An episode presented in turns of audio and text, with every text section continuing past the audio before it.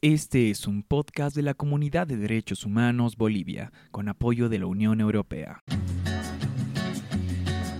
Solo voy con mi pena, sola va mi condena. Correré mi destino para burlar la ley, perdido en el corazón de la grande Babilón. Me dicen el clandestino por no llevar papel. Bienvenidas y bienvenidos a todas y a todos de nuevo a un nuevo episodio de Nona con tus derechos. Este es el cuarto episodio de la segunda temporada que estamos dedicando específicamente a tratar sobre temas de justicia. En este episodio queremos hablar sobre el protocolo juzgar con perspectiva de género. Sobre esto nos hablará nuestra invitada un poco más adelante, nuestra invitada Soraya Santiago, quien ayudó a capacitar a las y los jueces para que puedan aplicar este protocolo. Pero creo que es necesario primero dar un, ¿qué decir? una introducción de por qué se ha creado este protocolo. En términos de justicia podemos entender que probablemente los jueces y las juezas tengan una de las funciones más importantes, que es justamente otorgar justicia a las víctimas. Las víctimas realizan sus denuncias, optan por tener asesoramiento legal, trabajan junto con el Ministerio Público, todo para que idealmente un juez declare que se repare el daño que se les ha hecho, ¿no? Que se detenga al, violador o, se detenga al feminicida, que se repare integralmente el daño. Entonces nos estamos dando cuenta que en realidad el, el peso de la decisión que buscan estas mujeres recae en, en los hombros de las y de los jueces. Es importante decir esto porque al final son ellas y son ellos las y los jueces quienes terminarán decidiendo si es que estas víctimas de violencia obtienen o no obtienen justicia. Con esto en mente, el Comité de Género del órgano judicial, con, colaborando con la Comunidad de Derechos Humanos y muchas otras instituciones, han diseñado este protocolo para capacitar a los jueces a que tengan una perspectiva de género al momento de juzgar. Em, y claro, es, es, difícil condensar todo lo que es el protocolo. De hecho, el objetivo no es, eh, qué decir, replicarlo ahorita en el podcast para que todas y todos podamos eh, leerlo, ¿no? Porque de esto podemos obtenerlo en el internet. Sino es que podamos entender qué es, podamos entender cuál es el objetivo principal y qué producto final tenemos a la aplicación de este protocolo. Y para eso, bueno, nuestra invitada nos explicará mejor. Bienvenidas y bienvenidos de nuevo. Entre Ceuta y Gibraltar, soy una raya en el mar, fantasma en la ciudad. Mi vida va prohibida, dice la autoridad. Bueno, en el episodio de hoy de En Onda con tus Derechos tenemos como invitada a Soraya Santiago, quien es abogada, especialista en derechos humanos y género, y quien nos comentará sobre lo que es el protocolo juzgar con perspectiva de género. Bienvenida, Soraya. Muchas gracias, Paul, y gracias a todos los que, los que escuchan este podcast. Eh, bueno, o sea, eh, la importancia del, del, protocolo para juzgar con perspectiva de género está vinculada a muchas cosas, ¿no? O sea, en primer lugar, a entender la igualdad, ¿no? O sea, ¿qué entendemos por igualdad? Desde un concepto de derechos humanos, ¿no? Entonces, el protocolo ha sido construido para que los jueces, o sea, no solamente se fijen en el ámbito legal, ¿no? Sino que reflexionen sobre aspectos básicos como son la igualdad, los estereotipos de género, ¿no? Y a partir de eso vean cómo sus eh, resoluciones, ¿no es cierto?, pueden contener estos estereotipos o pueden eh, ir, digamos, en contra de lo que es la igualdad eh, sustancial. O sea, básicamente esa es la importancia que tiene el protocolo, que no es solamente un instrumento legal, sino que es un instrumento que te llama a reflexionar ¿no? sobre eh, cosas tan básicas como la educación, el lenguaje, ¿no? O sea, cómo eso va formando, va formándote como ser humano, ¿no? Y qué diferente es cuando una persona que no tiene un cargo público y más aún cuando no es juez, ¿no es cierto?, tiene estereotipos. ¿Y qué pasa cuando los jueces tienen estereotipos, ¿no? O sea, ¿cuál es la diferente situación? Esa es, digamos, hacia grandes rasgos la importancia del protocolo. Claro, y es importante porque estamos hablando de personas que son quienes interpretan las leyes, quienes otorgan, digamos, justicia a víctimas de, de, las distintas violencias, ¿no? O sea, es, es un trabajo creo que qué decir, eh, vamos directo a, quienes otorgan las soluciones que en muchos casos buscamos, ¿no? En el podcast, comentarte, Soraya, que hemos, hemos estado hablando con varias personas sobre soluciones que se podrían dar para mejorar el sistema de justicia y que las víctimas obtengan una mejor justicia. Creo que lo que nos estás comentando ahora es probablemente una de las soluciones más directas que estamos encontrando. No estamos influyendo directamente sobre quienes toman las decisiones, ¿no? Quienes dictan sentencia. Claro, lo que, lo que pasa es que, o sea, cuando hablamos de género, o sea, cuando yo, yo doy este curso a los jueces, entonces las primeras veces que tú tienes el acercamiento con ellos, ellos piensan que estás hablándoles de género desde una posición feminista y que es algo que ellos pueden hacer o no hacer, ¿no? O sea, que es algo light, digámoslo así, ¿no? Entonces, y realmente no es así, ¿no? Porque la constitución que, que, tenemos en Bolivia, ¿no? Establece que los garantes primarios de los derechos humanos en Bolivia son los jueces, precisamente. Que estos jueces, ¿no es cierto? O sea, tienen ese concepto de igualdad que está afincado en lo que es el diccionario, básicamente, ¿no? O sea, ¿cómo entienden la igualdad desde la similitud? Todos somos iguales y todos tenemos los mismos derechos, ¿no? O sea, cuando ves esa igualdad desde el ámbito de los derechos humanos, ves que no todos somos iguales, ¿no es cierto? Y no todos estamos en una posición de ejercer de igual manera nuestros derechos, ¿no? Mm. Y es ahí donde tienes que incidir en las diferencias que existen, por ejemplo, entre una víctima de violencia y su agresor. ¿no? no están en la misma situación de igualdad real en su acceso a la justicia, ¿no? Y a partir de eso el protocolo va construyendo, ¿no es cierto?, cómo deben actuar ellos en estos casos, por ejemplo.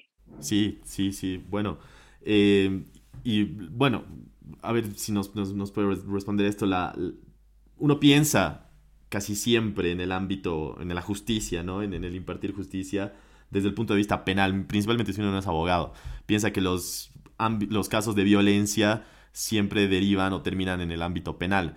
Pero el protocolo juzgar con perspectiva de género no se enfoca solamente en esta área penal, ¿no es cierto? No, el protocolo es integral. Lo que pasa es que, eh, o sea, a partir de la ley 348, ¿no es cierto?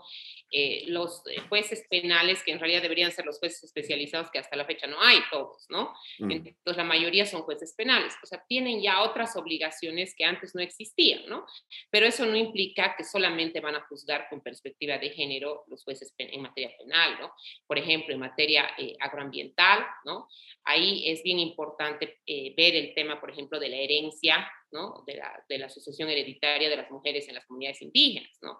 En la mayoría de comunidades indígenas de nuestro país, la mujer no hereda, ¿no? Entonces ahí, o sea, el protocolo explica cómo aplicar esta perspectiva de género, también respetando el pluralismo jurídico, que es uno de los principios de nuestra Constitución. Lo mismo en materia laboral, ¿no? Qué pasa con las mujeres, o sea, que son eh, acosadas sexualmente, qué pasa con las mujeres que son destituidas de sus fuentes laborales que están embarazadas, ¿no?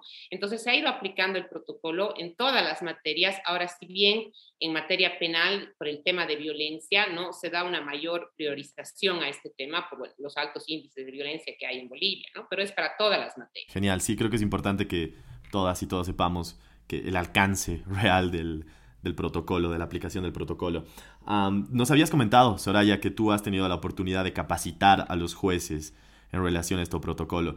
Tal vez nos puedes comentar qué retos, desafíos o, algunas particularidades que te encontraste al momento de intentar que los jueces y las juezas conozcan sobre eh, este protocolo, ¿no? Eh, mira, yo he dado el, el, curso en tres versiones, ¿no? Entonces, la primera versión, el curso se llamaba Juzgar con perspectiva de género. ¿No?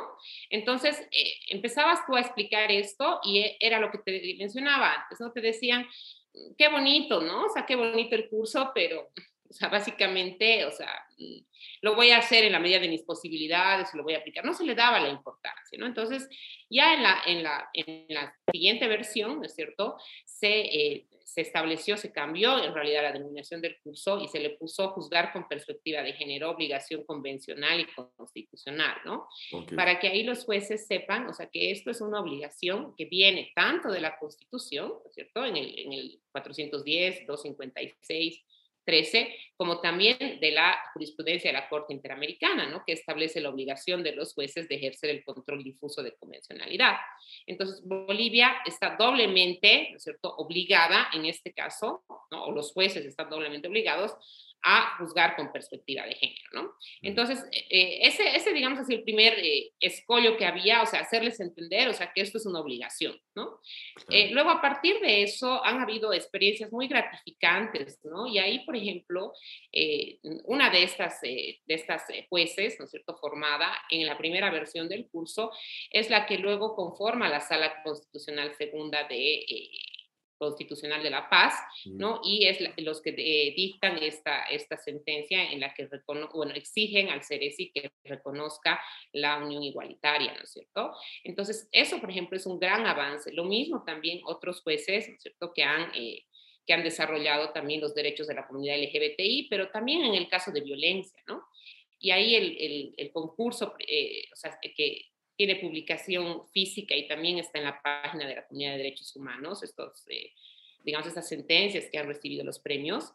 O sea, realmente hacen un razonamiento eh, bien acorde, ¿no? Bien armónico al, a, la Convención Belén do Pará, todos los estándares más favorables en temas de violencia contra las mujeres, en temas de feminicidio, ¿no? En temas eh, de por ejemplo, reincorporación laboral de mujeres embarazadas. Entonces, realmente es un curso que, que sí ha tenido mucha utilidad, ¿no?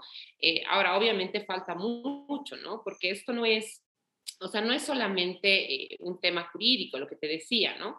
O sea, tienes que reflexionar, o sea, desde cosas tan básicas, y eso es lo bueno también del, del, del, curso y que, que, se basa en el protocolo, es eh, ver, o sea, por ejemplo, cómo el lenguaje va formando tu, tu cabeza, ¿no? O sea, por ejemplo, con cosas tan básicas como abrir un diccionario y buscar, no sé, cualquier animal que tú busques en un diccionario. Por ejemplo, buscas gato, buscas conejo, lo que tú busques, ¿no?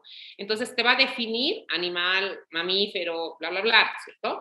Y cuando tú buscas gata o buscas coneja, o sea, ¿cómo te va a definir el diccionario? ¿cierto? Te va a definir como hembra del eh, gato o hembra del conejo, ¿no?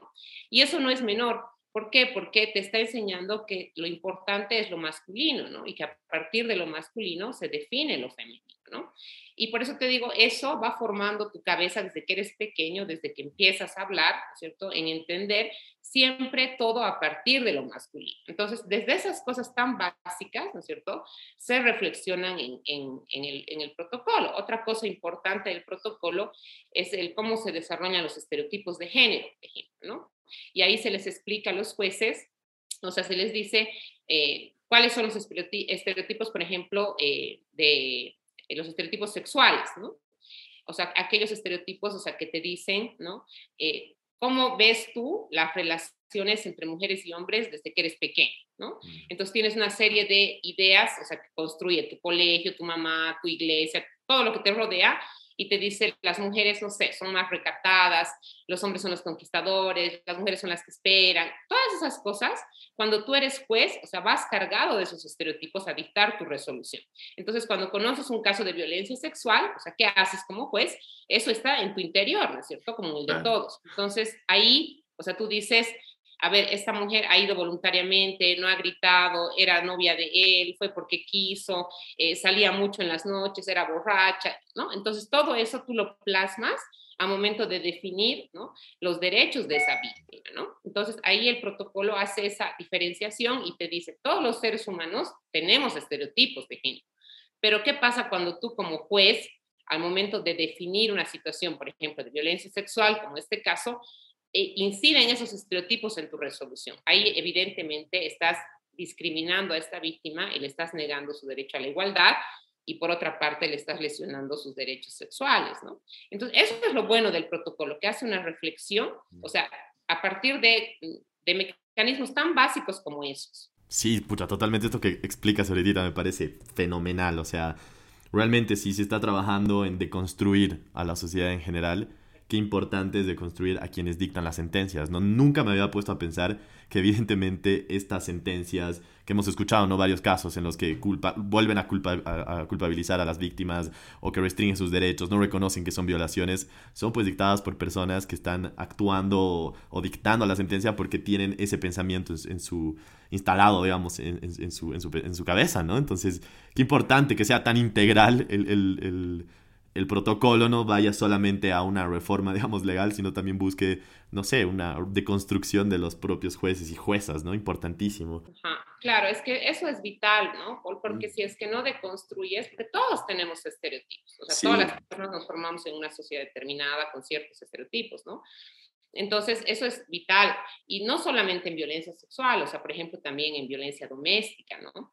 Porque si tú te das cuenta, hasta, hasta hace no mucho, eh, del 79, son los códigos Santa Cruz, por ejemplo, que hasta el 79 están vigentes, ¿no es cierto? Estos códigos establecían, por ejemplo, como un atenuante en los casos de asesinato, cuando el esposo, digamos, asesinaba a su esposa con la intención de corregirla, por ejemplo. ¿No? Eso estaba legislado de esa forma. Entonces, evidentemente, o sea, e, este tema, ¿no? Eh, legalmente también ha sido, eh, ha sido construido para, o sea, para, para discriminar a las mujeres, ¿no? Para, para dar una idea de que la mujer es, es una, no sé, es un ser, ¿no es cierto?, que está... Eh, bajo tuición de los hombres, ¿no? Entonces, o sea, no solamente es el lenguaje, no solamente es la educación, sino también incluso es el derecho, ¿no? El derecho de mayor manera, ¿no? Es el, el mecanismo más coercitivo que ha habido, ¿no? Y que sigue habiendo incluso ahora en el caso de los LGBTIs, por ejemplo, ¿no? O sea, estas personas ni siquiera tienen el derecho a la identidad, o sea, ni siquiera tienen derecho a que su documento, ¿no es cierto?, refleje su apariencia física, ¿no? Entonces, o sea, hay que seguir eh, deconstruyendo. Con las mujeres se ha avanzado bastante, te diría yo, ¿no? Pero el tema bien pendiente y donde hay que hacer altísima reconstrucción es en el, en el tema de los colectivos es eh, LGBTI, ¿no? O sea, donde realmente hay mucho, mucho eh, estereotipo todavía, ¿no? Y mucha reticencia a garantizar la igualdad eh, de estas personas. Y ahí, por ejemplo, entran otros aspectos, o sea, en los que los jueces dicen, pero eh, ellos van a poder adoptar a niños, van a poder eh, hacer esto, van a poder hacer aquello, ¿no? Y no se dan cuenta de que no se está hablando de eso, sino que se está hablando de su derecho, ¿no es cierto?, a en igualdad de condiciones formar una pareja, ¿cierto? tener un matrimonio, ¿no? Entonces ahí falta todavía mucho, ¿no? Genial. Bueno, y rescato a lo que ya nos habías dicho hace ratito, de, y me parece igual, de nuevo, fenomenal, que la, una de las juezas que haya dictado esta sentencia constitucional, eh, no es una sentencia constitucional, pero bueno, que, ha permitido la inscripción del matrimonio de David y Guido, quienes fueron también invitados eh, en un podcast anterior, haya, haya salido justamente de una capacitación de este protocolo que nos estás contando ahorita. Entonces, deja de ser, ¿no? Un, un, cuento o, información o un documento como muchos de los que tenemos en Bolivia, ¿no? Eh, bastantes protocolos igual de ruta, atención y demás que quedan casi simbólicos y se convierten, eh, se empiezan a convertir en, en, ¿qué? En, derechos, ¿no? Entonces me parece genial, de verdad. Eh, dime, Soraya el protocolo se ha materializado con esto, o sea, pero evidentemente tiene que venir de la mano del protocolo, y eso es lo bueno de este protocolo, porque hay un montón de protocolos en Bolivia, tiene que venir de la mano de una capacitación integral, ¿no? O sea, de una, o sea, no de darles solamente el protocolo, porque en muchos casos ni lo van a leer, ¿no? O sea, tiene que ser una capacitación integral, o sea, por un lado, y por otro lado, tiene que ser también eh, un eh, involucramiento del juez en sentido de decir, o sea, no es un favor la, aplicación de este protocolo, es una obligación, ¿no? Entonces, a partir de eso, y, yo lo que he hecho, por lo menos en los cursos, es ver la acción de repetición, ¿no? O sea, tú sabes que en Bolivia, o sea, si se lesionan derechos humanos, ¿no es cierto? El Estado puede ser eh, sujeto de responsabilidad internacional por ah, cualquiera de los sistemas y a partir de eso tiene que dar una, eh, una reparación al daño integral, eh, al, al, daño material, al daño material, y a partir de eso el Estado puede repetir contra el directo responsable, ¿no? Que en este caso sería el juez que no ha juzgado con perspectiva de género y que va a tener que pagar con sus bienes, ¿cierto? Esa, esa reparación. Entonces no es algo menor, ¿no? O sea, hay que conjuncionar esas dos cosas, ¿no? O sea, esto es lo que tú o sea, a lo que te expones si es que no juzgas con perspectiva de género, ¿no es cierto? Y la deconstrucción, o sea, desde, desde los estereotipos y desde lo que te comentaba. Buenísimo, Soraya, sí, definitivamente, es, es, es, una obligación, ¿no? De los jueces capacitarse en esto.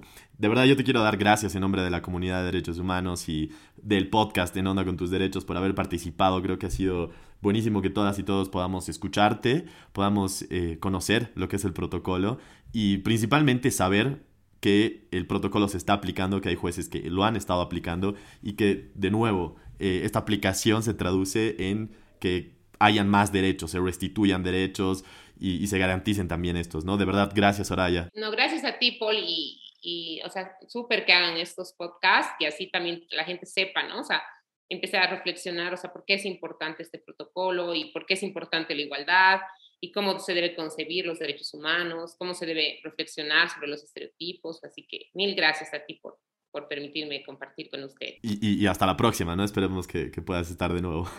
Claro que sí, gracias.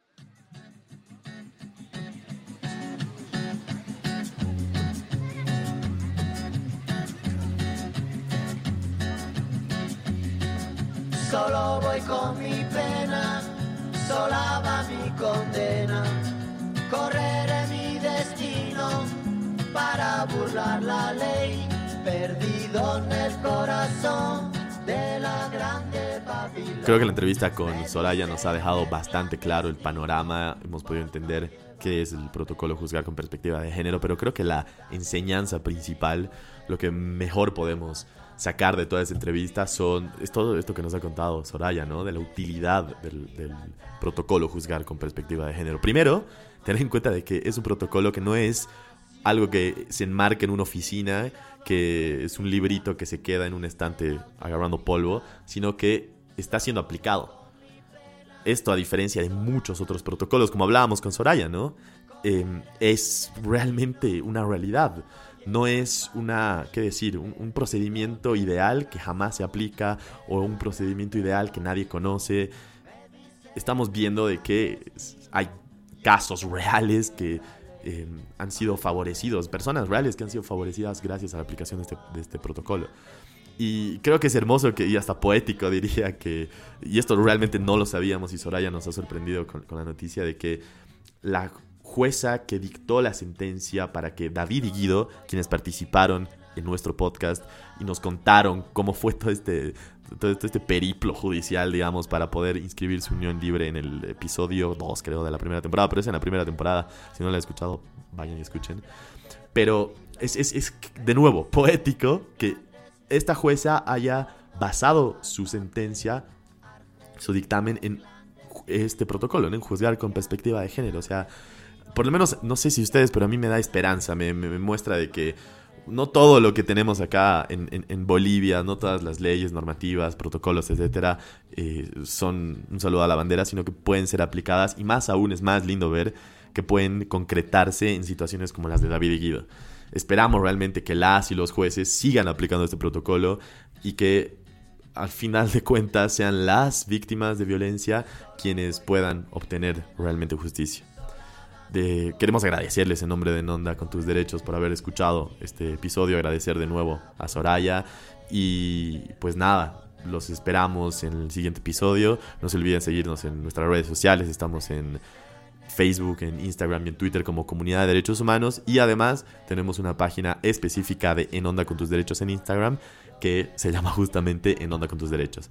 Así que no se olviden seguirnos y nos vemos en el siguiente episodio. Entre Ceuta y Gibraltar, soy una raya en el mar, fantasma la ciudad. En Onda con tus derechos es un podcast de la Comunidad de Derechos Humanos Bolivia, con la producción general de Paul Andrés Santos Nava, la asistencia de producción a cargo de Juan Pablo Floralcons y Stephanie Tapia Sanginés, bajo la supervisión de Mónica Bayá Camargo. El anfitrión de esta oportunidad fue Paul Andrés Santos Nava. En la edición audiovisual, Juan Pablo Floralcons. La entrevistada de hoy fue la doctora especialista en derechos humanos Soraya Santiago. Agradecimientos especiales a la Fundación Construir, Comunidad de Derechos Humanos Bolivia y a la Unión Europea.